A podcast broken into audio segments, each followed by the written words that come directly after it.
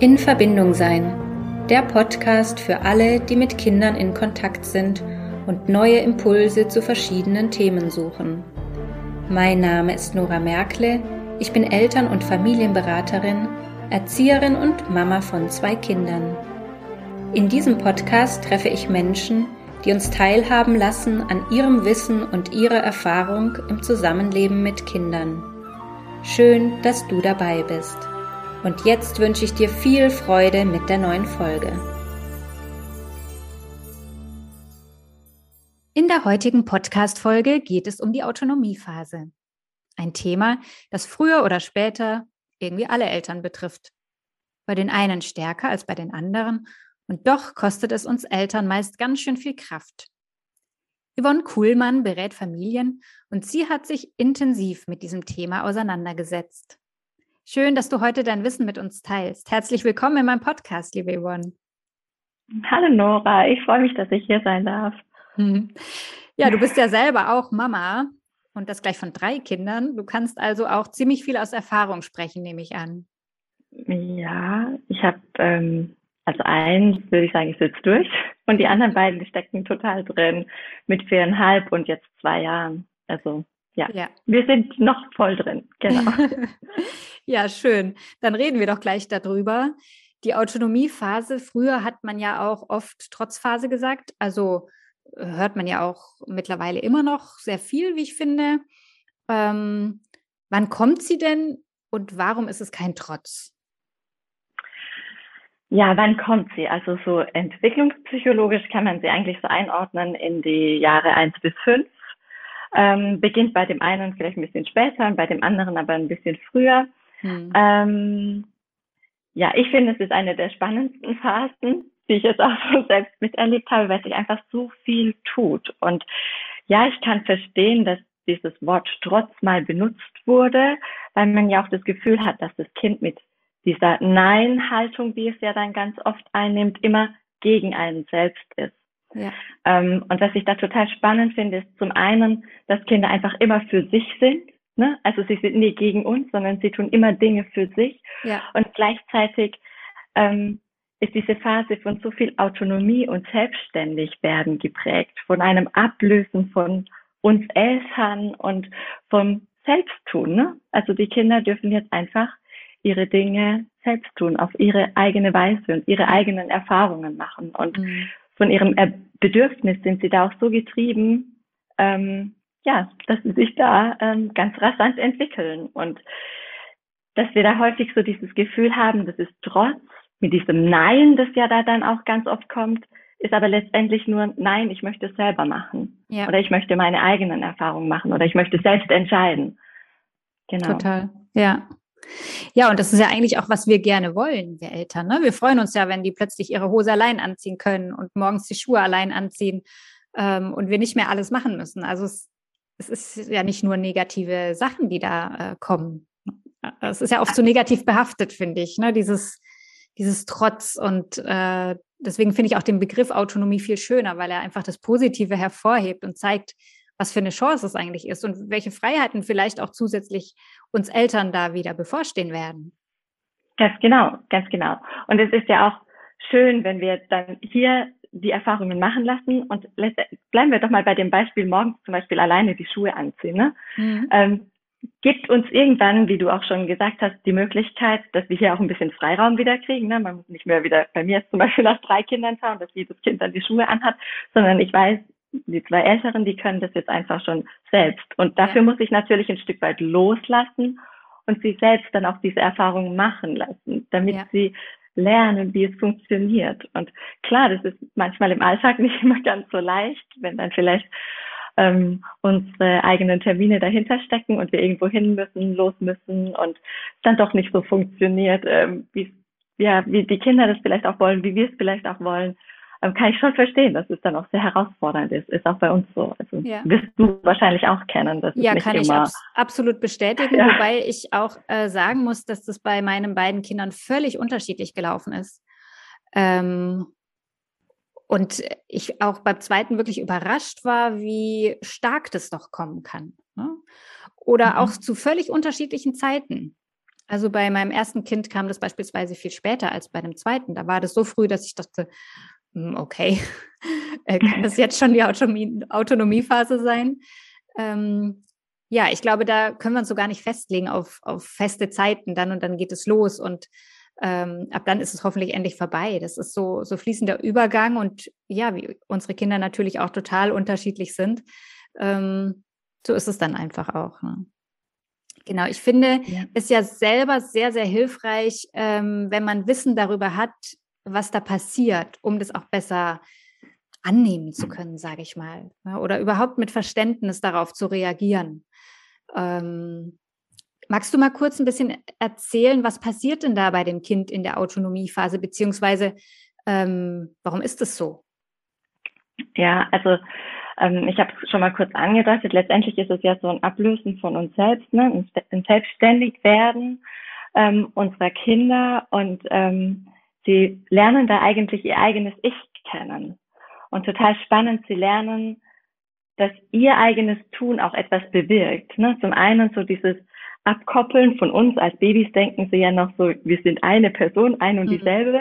Und jetzt merken sie immer mehr, oh krass, ich bin ja jemand Eigenständiges. Ich kann ja wirklich auch eine Entscheidung irgendwie beeinflussen. Ne? Wenn ich jetzt zum Beispiel Nein sage, dann bleibt Mama vielleicht wirklich nochmal stehen. Mhm. Oder solche Dinge. Ne? Also das ist eine ganz andere Erfahrung, wie sie mit sich selbst machen. Und ähm, was total wesentlich ist auch in dieser Zeit, ist, dass die Kinder, man spricht von einer Zielstarrheit, ähm, dass sie sich praktisch etwas in den Kopf setzen und ähm, dieses Ziel, das sich können, in, ne? Genau, dieses Ziel, das sie sich in den Kopf setzen, das ist so starr, dass wenn wir jetzt dieses Ziel unterbrechen, sie einfach keine Möglichkeit haben, umzuplanen. Also sie, sie können nicht sagen, ja, okay, ich bekomme jetzt zum Beispiel nicht sofort ein Eis, ne? Ja. weil man sagt, ich kann das haben, wenn ich zu Hause bin.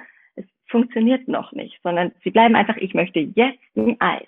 Ja. Jetzt sofort. Und davon kommen sie noch nicht runter.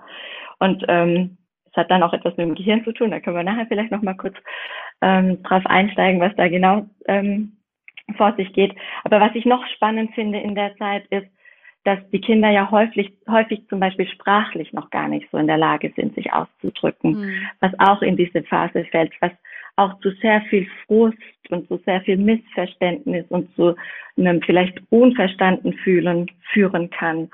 Und ähm, ja, ganz wesentlich einfach, dass die Gefühle in diesem Alter, in dieser Phase so groß sind und gleichzeitig diese Phase ja genau dafür da ist, um Erfahrungen mit diesen Gefühlen zu machen und zu spüren, was ist da in mir, was passiert in mir, wie kann ich damit umgehen, wie kann ich ähm, Strategien entwickeln, dass ich mit dieser Wut, was ja ganz häufig ist in diesem Alter, ähm, ich damit dann einfach besser umgehen kann. Ne? Ja. Ja, total. Ähm, du hast es äh, gerade schon mal angesprochen mit dem, mit dem Gehirn, was da im Gehirn vor sich geht. Magst du es noch mal ein bisschen genauer erläutern? Mhm, das mache ich gerne. Also wir haben ähm, ganz vereinfacht dargestellt, ähm, kann man das Gehirn in zwei Teile ähm, unterteilen. Also das limbische System, das emotionale Gehirn und den Neokortex, kognitive Gehirn. Und ähm, das emotionale Gehirn, das ist dafür da, dass wir intuitive, schnelle Entscheidungen treffen können. Und unser kognitives Gehirn, das ist dafür da, dass wir nochmal analysieren, rational nochmal an die ganze Sache rangehen ähm, und das wirklich so eine bewusste Entscheidung treffen zum Beispiel das Emotionale, das ist auch dafür da, dass wenn wir zum Beispiel vor einer Gefahr flüchten, dass wir uns nicht davor überlegen, rechts, links, welches wäre jetzt der bessere Weg, der eine ist weiter, der andere kürzer. Nein, ja. wir reagieren intuitiv. Ne? Mhm. Und ähm, das ist total spannend, dass einfach dieses limbische System, also der emotionale Bereich, früher ausreift und ähm, deutlich früher vor dem kognitiven. Und ähm, ja, deshalb sind unsere kleinen Kinder ne, einfach mhm. ganz häufig in diesem emotionalen Bereich noch so verhaftet. Und ähm, ja, unser Hirn reift, das ist vollständig ausgebildet in dem ähm, Alter, aber es reift eben und es reift durch unsere Erfahrungen. Und dieses emotionale Gehirn muss man sich merken, ne? früher fertig, deshalb ist das Kognitive noch gar nicht so bereit. Und zusätzlich ähm, kann das Emotionale auch das Kognitive ausschalten. Gerade in so einer Situation zum Beispiel, wenn es darum geht, wo muss ich denn jetzt hinrennen, wenn wir vor Gefahren flüchten. Yeah. Also ist das Emotionale einfach hier noch viel, viel stärker. Und ein Kind kann einfach nicht abwägen von, ja, wenn Mama sagt, es ist jetzt vernünftiger, es so und so zu tun, dann tatsächlich auch so zu handeln, weil im emotionalen Bereich verhaftet. Und ich finde, wenn man das sich mal verdeutlicht, dass ein Kind in so einer Wutattacke vielleicht, was sich für uns so anfühlt, gar nicht anders kann, wie emotional zu reagieren, weil das Gehirn organisch noch gar nicht anders kann, finde ich, hilft es so viel fürs Verständnis für diese Situation, für diese Hilflosigkeit, mhm. in der sich ja dann letztendlich das Kind auch befindet und aus dem sich die Kinder häufig auch gar nicht befreien können. Ja, absolut. Und auch so dieser Perspektivwechsel. Also ich vergleiche es auch manchmal damit, äh, wenn wir selber als Erwachsene in, in krassen Stresssituationen äh, sind oder in Stress kommen, dann handeln wir ja auch. Also wir überlegen nicht nochmal, macht es jetzt Sinn, mein Kind da anzuschreien äh, oder kann ich nicht vielleicht jetzt doch mal geduldiger reagieren, sondern wir agieren einfach nur noch. Und ich vergleiche es ganz gerne auch damit, weil es ist eigentlich ähnlich. Ja? Also sie können einfach nicht mehr. Sie können nicht mehr, nicht mehr überlegen, was tun, geht nicht, ist unmöglich. Genau. Und da finde ich es nochmal total spannend auch, dass, also wir wir hätten ja so gerne, dass unsere Kinder dann so anders reagieren. Das kann ich auch verstehen, weil es ist manchmal anstrengend und es, wenn man dann auch zum Beispiel die zehn, den zehnten Wutanfall begleitet ja. hat und bei den Gefühlen war und so. Und dann kommt noch mal einer, ich kann das alles voll gut nachvollziehen. Und mir ja. geht es dann nicht anders wie allen anderen Eltern. Absolut. Dass es einfach verdammt anstrengend sein kann. Aber ich finde, sich auch noch mal bewusst zu machen, dass unsere Kinder hirnorganisch nicht anders können. Mhm. Und du hast es gerade angesprochen. Und trotzdem, wir Erwachsene, wir könnten hirnorganisch mhm. anders reagieren, mhm. weil unser kognitives Gehirn, was zum Beispiel ähm, auch für die Beherrschung so aggressiver Impulse, ne, dass wir zum Beispiel laut werden, dass wir vielleicht Dinge sagen, die uns später laut, äh, leid tun. Ja. Eigentlich sind wir hirnorganisch in der Lage, mhm. das praktisch anders zu tun. Ja. Aber wir können es trotzdem nicht, weil das so viel ähm, Erfahrung, was wir früher, wie wir früher selber aufgewachsen sind, wie wir, ja, was wir selbst erlebt haben, da steckt alles damit drin. Und aber dass ich nochmal so zusammenfassend jetzt am Ende nochmal sich zu überlegen, okay, von unseren Kindern erwarten wir das, dass sie anders reagieren in den Situationen. Hirnorganisch gar nicht möglich. Hm. Wir könnten es hirnorganisch, merken aber es ist trotzdem verdammt schwer. Ne? Ja. Also das sich nochmal so bewusst zu machen, was da eigentlich alles so dahinter steckt, finde ich total spannend. Ja. Ja, und auch, dass es sich so sehr lohnt, diese Zeit ähm, wirklich gut zu begleiten oder unsere Kinder da ähm, unseren Kindern da ein gutes Vorbild auch zu sein. Weil das ist ja das, was uns passiert in diesen Stresssituationen, dass wir ähm, ja dann eigentlich nur noch auf das zurückgreifen können, was halt irgendwie so ähm, in uns angelegt ist. Und ähm, wenn wir unseren Kindern das alles mitgeben können, ähm, ist es ja wunderbar. Das gibt ja ihnen neue Strategien, wie sie dann irgendwann handeln können. Deswegen ist für mich ja. auch ein Riesenthema ähm, die Art der Kommunikation gerade in dieser Zeit ist die für mich ähm, total wichtig. Äh, da würde ich gerne mit dir auch irgendwie vielleicht ein paar Beispiele für, ja, für die, die das hören, ähm, mal machen, dass sie sich vorstellen können. Ne? Wie kann man das begleiten? Also wir haben vorhin schon über diese Gefühle gesprochen, die dann einfach äh, ganz stark kommen. Wir können ja gerade noch mal zu dem Eisbeispiel zurückgehen, was du vorhin genannt hast. Mhm. Also da kommt ja dann dieser Frust darüber, dass das nicht jetzt sofort sein kann. Ne, oder erst, wenn wir zu Hause sind und dass dann diese Gefühle hochkommen, wie Wut, Frust. Ähm, ja, und wie können wir das jetzt gut begleiten? Ja, also wichtig finde ich es da nochmal zu sagen, dass Kinder häufig noch gar nicht in der Lage sind, aus diesem Gefühl selbst herauszukommen. Ne? Deshalb ist es auch so immens wichtig, dass wir da sind und dass wir, dass wir so eine Art Übersetzer sind für das, genau. was sich eigentlich gerade in dem Kind vor, also was eigentlich gerade in dem Kind vor sich geht, weil oft erleben die das ja selbst zum ersten Mal. Also ja. die, die haben ja diese Erfahrung selbst noch gar nicht gemacht. Boah, was passiert da in mir, ne? Also die werden ja selber so überrollt von diesem Voll. Gefühl, dass sie ja selbst auch in so einer Angst, in so einer Starre dann eben auch so, boah, krass, was ja. passiert mit mir? Ich bin ja total wütend und mein Herz und oh Gott, mir wird's voll heiß und so. Ja. Ich habe das alles einfach auch noch gar nicht erlebt oder noch nicht so oft. Ja, und noch keine und dann, Worte dafür auch. Genau. Ja.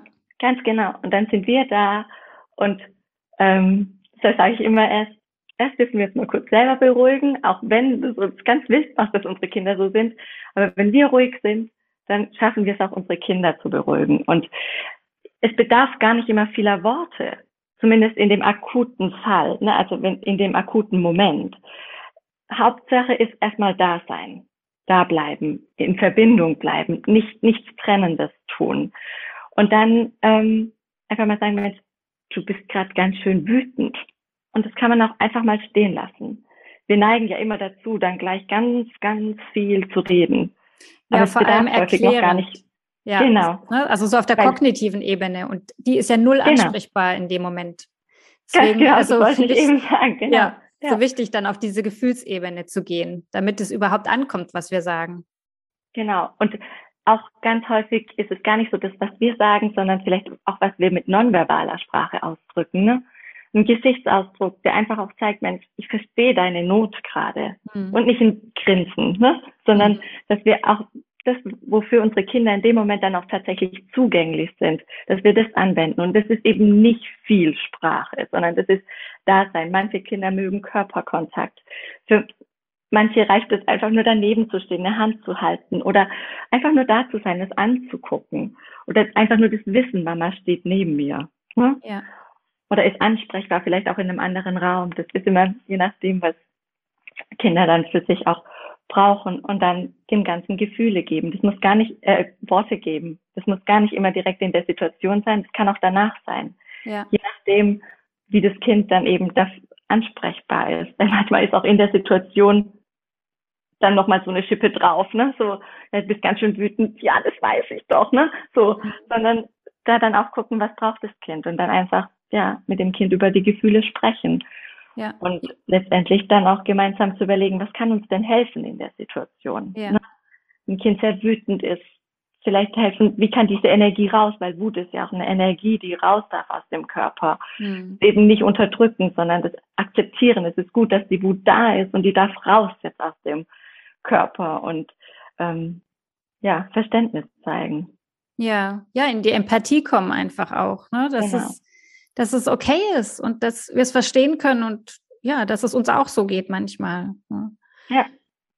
Ja, voll. Und ähm, ich würde auch ganz gerne nochmal irgendwie an einem Beispiel, ich finde es immer ganz hilfreich oder erlebe das einfach auch bei den Eltern, die ich begleite, dass es ähm, ihnen sehr viel weiterhilft, wenn man wirklich mal so Beispiele durchgeht. Mhm ähm, um das nicht so abstrakt zu machen, sondern wirklich lebensnah. Ja. Ähm, was fällt mir da ein? Zum Beispiel, wir sind auf dem Spielplatz und äh, wollen gerne nach Hause gehen und das Kind will aber nicht. Wir wollen aber schon, mhm. das Kind will nicht. Ja, was macht's? Wutanfall. Wie können mhm. wir hier hilfreich reagieren? Ähm, ich glaube, davor würde ich wahrscheinlich schon etwas anders machen. Ich würde nicht sagen, so, wir gehen jetzt sofort, sondern ich würde einfach mal fragen, was brauchst du denn noch, um jetzt auch wirklich gehen zu können, ne? Mhm, um da das Kind schon vorher, genau, um es vorzubereiten.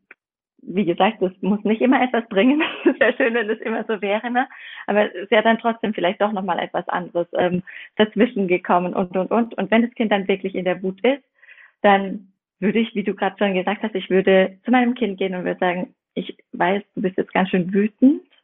Und ich verstehe das auch total. Mir hat es total viel Spaß gemacht, hier jetzt zu schaukeln und das Gefühl in deinem Bauch. Ich kann das alles gut verstehen. Wir müssen jetzt nach Hause. Hm.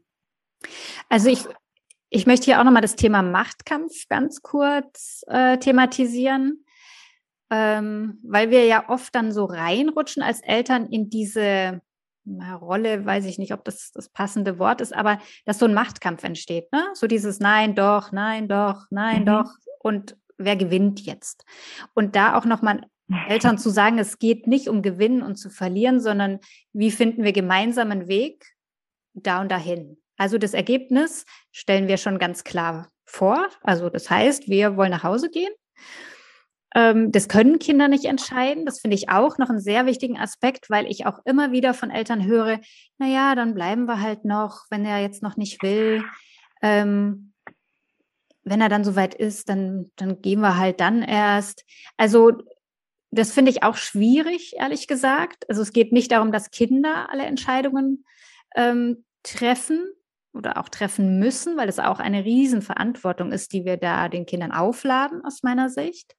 sondern die mhm. Verantwortung liegt ganz klar bei uns. Und wenn wir wissen, dann und dann wollen wir zu Hause sein, damit wir noch in Ruhe das Abendprogramm oder das Abendessen und so weiter machen können, dann darf ich oder das Elternteil in die Verantwortung gehen und diese Entscheidung treffen. Das finde ich persönlich schon wichtig. Ähm, für mich kommt es hauptsächlich auf das Wie eben drauf an.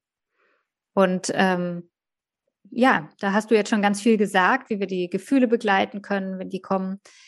Ähm, wichtig finde ich vielleicht auch, können wir da nochmal drüber reden, wenn wir wissen, unser Kind ist jetzt in dieser Phase, wo es äh, so ganz autonom werden möchte, ist ja auch das Thema Mitbestimmung ein Riesenthema. Und wenn wir das wissen oder feststellen bei unserem Kind, können wir das ja durchaus vorneweg schon einbauen. Ne? Dass wir vorher schon sagen, aha, du willst es selber entscheiden. Ja gut, dann sag mal, musst du das noch fertig machen? Oder was, was, was ist jetzt für dich noch wichtig, bevor wir gehen? Dass wir dem Kind auch das Gefühl geben, es hat Mitbestimmungsrecht. Das, was ich sage, genau. ist wichtig. Ich bin hier auch äh, wirksam. Ähm, solche Sachen einfach vorneweg zu beachten und einfach mit einzubauen. Ich glaube, dass das schon ganz, ganz viele mh, mm, Situationen entspannen können. Total. Das ist auch das, was ich meinte. Ne? Nicht, nicht abwarten, bis praktisch dieser Wutanfall auf dem Spielplatz kommt, sondern vorher einfach nochmal fragen, du, wir wollen jetzt dann gehen. Was brauchst du denn noch, um dich jetzt verabschieden zu können, dass wir dann gleich los können? Ja. Da einfach schon mal so prophylaktisch ähm, ja, überlegen, wir wollen jetzt in zehn Minuten los. Ne, das liegt auch in unserer Verantwortung. Wir haben den Zeitplan, wir haben im Kopf, was noch alles passieren muss heute und ähm, wissen auch, wann unsere Kinder ins Bett gehen sollten. Ne? Wann, ja. wann sind sie ungefähr müde, damit sie dann auch genügend Schlaf haben. Also da hängt ja so viel mit dran und das sind wirklich, wie du auch schon sagst, es liegt in unserer Verantwortung. Das können unsere Kinder nicht verantworten und das können sie auch nicht entscheiden. Ja.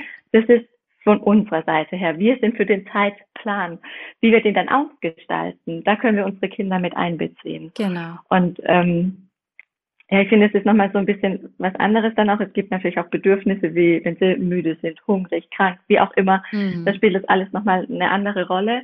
Aber ähm, wenn wir von den gesunden, in Anführungsstrichen, Kindern ausgehen, ne, dann ist es ähm, so, dass wir da ganz viel Raum für Autonomie am Tag auch einplanen dürfen. Ja. Und ähm, dann merken wir, dass unsere Kinder auch ganz häufig kooperieren, weil ja. das Bedürfnis nach Autonomie dann einfach auch ähm, ja gestillt ist und sie, ja. wie du sagst, das Gefühl haben, hey, ich kann hier was bewirken, ich darf hier etwas mitbestimmen und ja. Ja, und bin auch in diesem Familien, ja, in diesem Familiengefüge gesehen äh, und wichtig und habe auch meinen ja. Beitrag zu diesem äh, Gesamtkonzept Familie. Ja, äh, genau. ein, ein Punkt, der mir gerade jetzt noch gekommen ist, ist ähm, dieses Nein sagen, weil wir auch als Eltern da zum Beispiel darauf achten können, dass wir zu unseren Kindern nicht Nein sagen in dieser Zeit, weil das, da leuchtet alles rot, erfahrungsgemäß. Mhm. Ähm, dass wir Sätze so formulieren, wenn das Kind sagt, nein, ich will nicht, dass wir dann sagen, ja, ich sehe das, dass du das nicht möchtest oder so, ne? Dass wir also eher mhm. ein, mit einem Ja-Satz äh, antworten. Und nicht sagen, ja. nein, du darfst es nicht. Oder nein, du entscheidest es nicht. Oder nein, du darfst das nicht haben. Sondern ja, ich sehe das, dass du es nicht möchtest. Weißt du, wie ich meine? Um, um ja. diesen, dieses rote Tuch quasi wegzunehmen. Ja, und auch in den Dialog zu kommen. Ne? Also wenn wir uns jetzt überlegen, wenn wir immer bei diesem Nein und ich möchte also aus dem und dem Grund nicht und so, da sind wir schnell auch so in diesem Monolog verhaftet, wo wir irgendetwas belehrend auf unsere Kinder einreden wollen. Oh, yeah. Und, und wenn wir dann eben einfach sagen, ja, ich verstehe jetzt, ne, dass du das nicht möchtest, mhm. für mich ist aber das und das wichtig. Dann sind wir auch wieder in der persönlichen Sprache. Da zeigen wir uns dann auch einfach persönlich und authentisch, was ja auch für die Beziehung wieder total wichtig ist zu unseren ja. Kindern. Ja, und unsere Grenzen. Ne? Und ganz genau. Äh, ja, was ist für uns okay? Und wie weit können wir mitgehen? Und das ist ja auch unabhängig, jetzt sage ich mal, vom Gesamten, sondern das ist ja auch tagesformabhängig. Das ist von unserer Verfassung abhängig. Das ist, das ist auch nicht jeden Tag gleich bei uns. Und da auch, ja, wie du sagst, in den Dialog zu gehen und gemeinsam zu spüren auch, aha, heute geht's nicht oder heute geht's jemand anderem nicht gut, dann bin ich heute mal ein bisschen vorsichtiger oder ähm, nehme mich ein bisschen mehr zurück, weil ich es gerade gut aushalten kann. Und äh, genau. äh, dann entsteht Beziehung und Verbindung. Genau, und da eben Genau, ganz genau. Und da auch erklärend sein für unsere Kinder. Ne? Warum ist denn Mama heute zum Beispiel gereizter oder mhm. warum hat Mama heute nicht so viel Energie mehr auf dem Spielplatz hinterher zu rennen? Da einfach, ja, sich authentisch zeigen. Wir sind nicht mhm. nur Mama, Eltern, wir sind einfach auch wir, wir selbst. Und ja. Wir haben eigene Grenzen. Und dann dürfen wir einfach sagen, du, mir ist es heute einfach zu viel. Die Nacht war total anstrengend. Ich musste so viel arbeiten oder wie auch immer, was eben war. Mich beschäftigen mhm. andere Dinge. Aber bleibt einfach authentisch in dem, was ihr seid. Ja. Und ich glaube, das ist heute wirklich gar nicht so leicht, weil man so viel hört von außen, was gut ist, was schlecht ist, wie auch immer. Mhm. Da verlieren, glaube ich, ganz viele so die Anbindung zu sich selbst. Aber Voll. das ist einfach immens wichtig, ja. wir selbst zu sein und uns da auch nicht davor zu scheuen, uns in uns zu zeigen. Ja, da kommen wir gleich nochmal, ja. auch gleich nochmal drauf zurück. Äh, das möchte ich gerne auch noch mal kurz ansprechen. Ähm, vorher würde ich gerne noch mal schauen. Also ich höre häufig von Eltern, mh, hm, dass sie sagen, naja, so also als Baby oder sagen wir mal das erste Jahr ist es ja alles schön und gut, kann man das ja alles machen. Äh, aber irgendwann müssen wir ja dann schon mal anfangen mit Erziehen. Ist, ist diese Angst der Eltern berechtigt? Also ich glaube, wenn, wir, wenn man uns jetzt zugehört hat bis jetzt, kann sich jeder diese Frage eigentlich schon selbst beantworten. Ich würde aber doch noch mal gern auf dieses Erziehen kurz eingehen. Müssen wir das?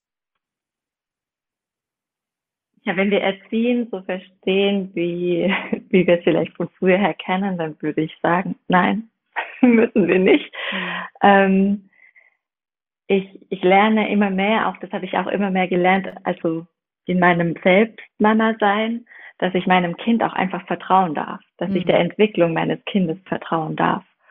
Und wenn man ins Vertrauen geht, das ist einfach so ein Game Changer für mich gewesen. Ja, und merke ich jetzt auch in der Beratung mit den Eltern, dass, dass das einfach so einen immensen Unterschied macht. Ähm, und ja, ich ich kann schon verstehen, ne? wir sind selber häufig in dieser Machtposition aufgewachsen und uns fehlen auch manchmal vielleicht dann Alternativen und dieser Druck von außen, der ja nochmal mhm. zusätzlich zu dieser Verunsicherung führt und du musst dem Kind Grenzen setzen, Kinder brauchen Strafen, sonst tanzen sie dir irgendwann auf der Nase herum und, und, und. Ich kann das alles verstehen, da ist so viel in unserer Gesellschaft so fest verankert, dass es immer noch so unsere kleinen Stimmen im Kopf sind oder wirkliche Stimmen auch von außen, die da auf uns einprasseln. Aber nein, wir dürfen unseren Kindern da vertrauen und ähm, sie dürfen ihre eigenen Erfahrungen machen. Weil wir wollen ja weg von diesem gehorsamen Kind, mhm. das mhm. ähm, alles tut, was wir sagen, was ähm, keine eigene Meinung hat, sondern uns ähm, strebsam folgt. Da wollen wir ja weg. Wir, wollen, mhm. wir haben ja heute andere Erziehungsziele. Und ähm, genau, Erziehungsziele hinsichtlich ähm, Empathie empathische Kinder, selbstständig, für sich selbst einstehend, ähm, ja, ihre eigenen Wünsche und äh, Bedürfnisse spüren und verfolgen und ja, ganz, ganz andere Ziele wie früher. Und wenn wir da nochmal einen Blick drauf werfen und uns da nochmal sortieren, dann kann sich, glaube ich, jeder selber die äh, Frage stellen, ob Erziehung dann an diesem Punkt jetzt wirklich wichtig ist. Ja. Ja. Und du hast es mit dem Vertrauen angesprochen.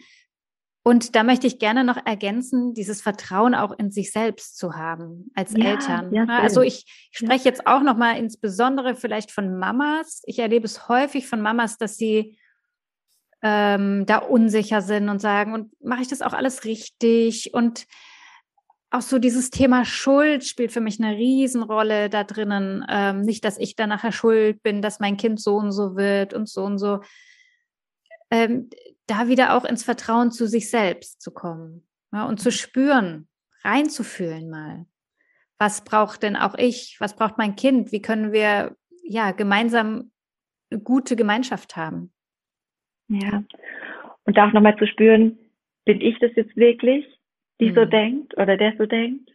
Oder ist es das, was in meinem Kopf irgendwo verwurzelt ist und es bin aber gar nicht ich, sondern das wurde mir einfach mein Leben lang so eingeredet. Ne? Also ja. da sind wir wieder bei den Glaubenssätzen. Und ja.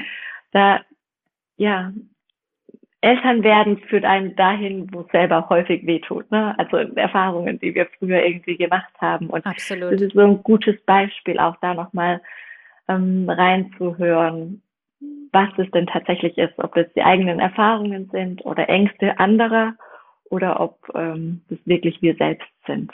Ja. Genau. Ja, da komme ich äh, auch schon zu meiner fast letzten Frage oder unserem letzten Thema, über das wir noch sprechen wollten.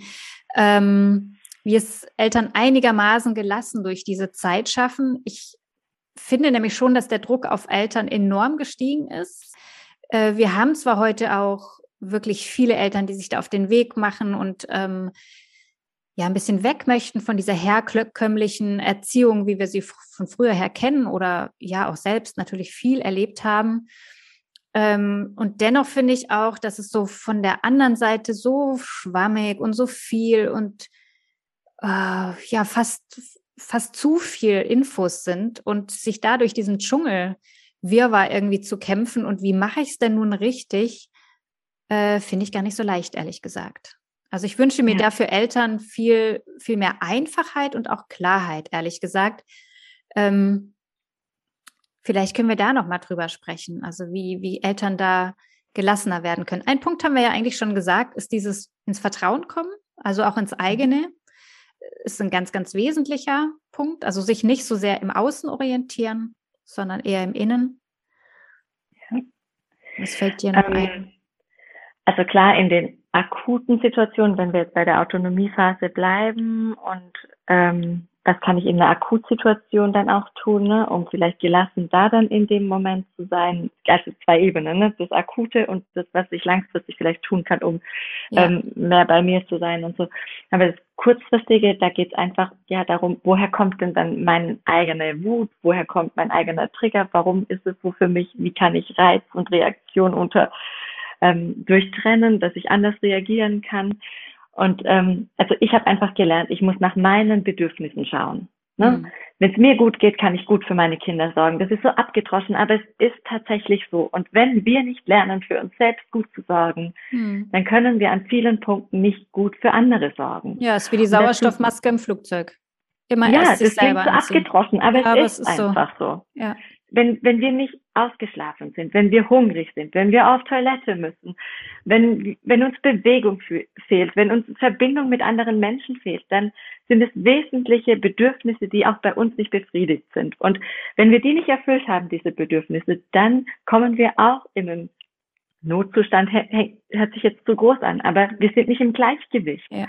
Und wir dürfen unser eigenes Gleichgewicht finden weil häufig erlebe ich auch schon, dass es heißt, ja, ich weiß doch gar nicht mehr, was ich wirklich brauche, ne? Ja, so. ja sehr oft. Also, deshalb meine ich, wir müssen es erstmal wieder finden ja. häufig und dann auch wirklich in die Erfüllung gehen.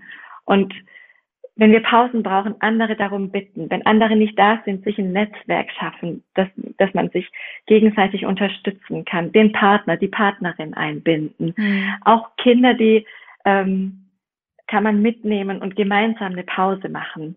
Und ich bin auch wirklich dafür, sich in manchen Situationen so einfach wie möglich zu machen. Das heißt, wenn ich gar nicht mehr kann oder wenn ich einfach denke, ich brauche jetzt eine Pause und ich weiß nicht, ich habe keine Energie, gerade meine Kinder irgendwie zu beschäftigen, ich habe auch keine Energie, in eine Diskussion darüber zu gehen oder was weiß mhm. ich was, sondern nein, dann mache ich auch einfach mal einen Fernseher an, weil ich gerade eine Pause brauche oder ein Hörspiel an oder so und da auch wirklich nach sich zu schauen und nicht dieses, oh, es ist jetzt gut, dass meine Kinder Medien konsumieren, das ist ja auch mhm. wieder, was du gesagt hast, ne? Dieser Druck von außen, es ist ja. so groß geworden alles, mhm. dass wir einfach so das Wesentliche verlieren. Und ich bin ganz klar dafür, wir dürfen uns es auch einfach machen.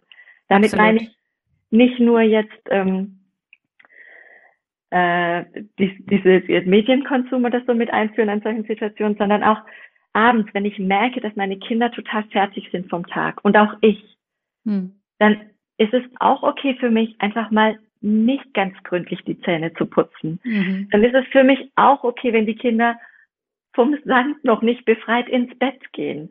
Aber bevor ich da, was weiß ich, was für ein Fass wieder aufmache, ja. dann lasse ich auch da mal wieder alle, also fünf gerade sein und denke so, nee, es passt, es ist für heute okay.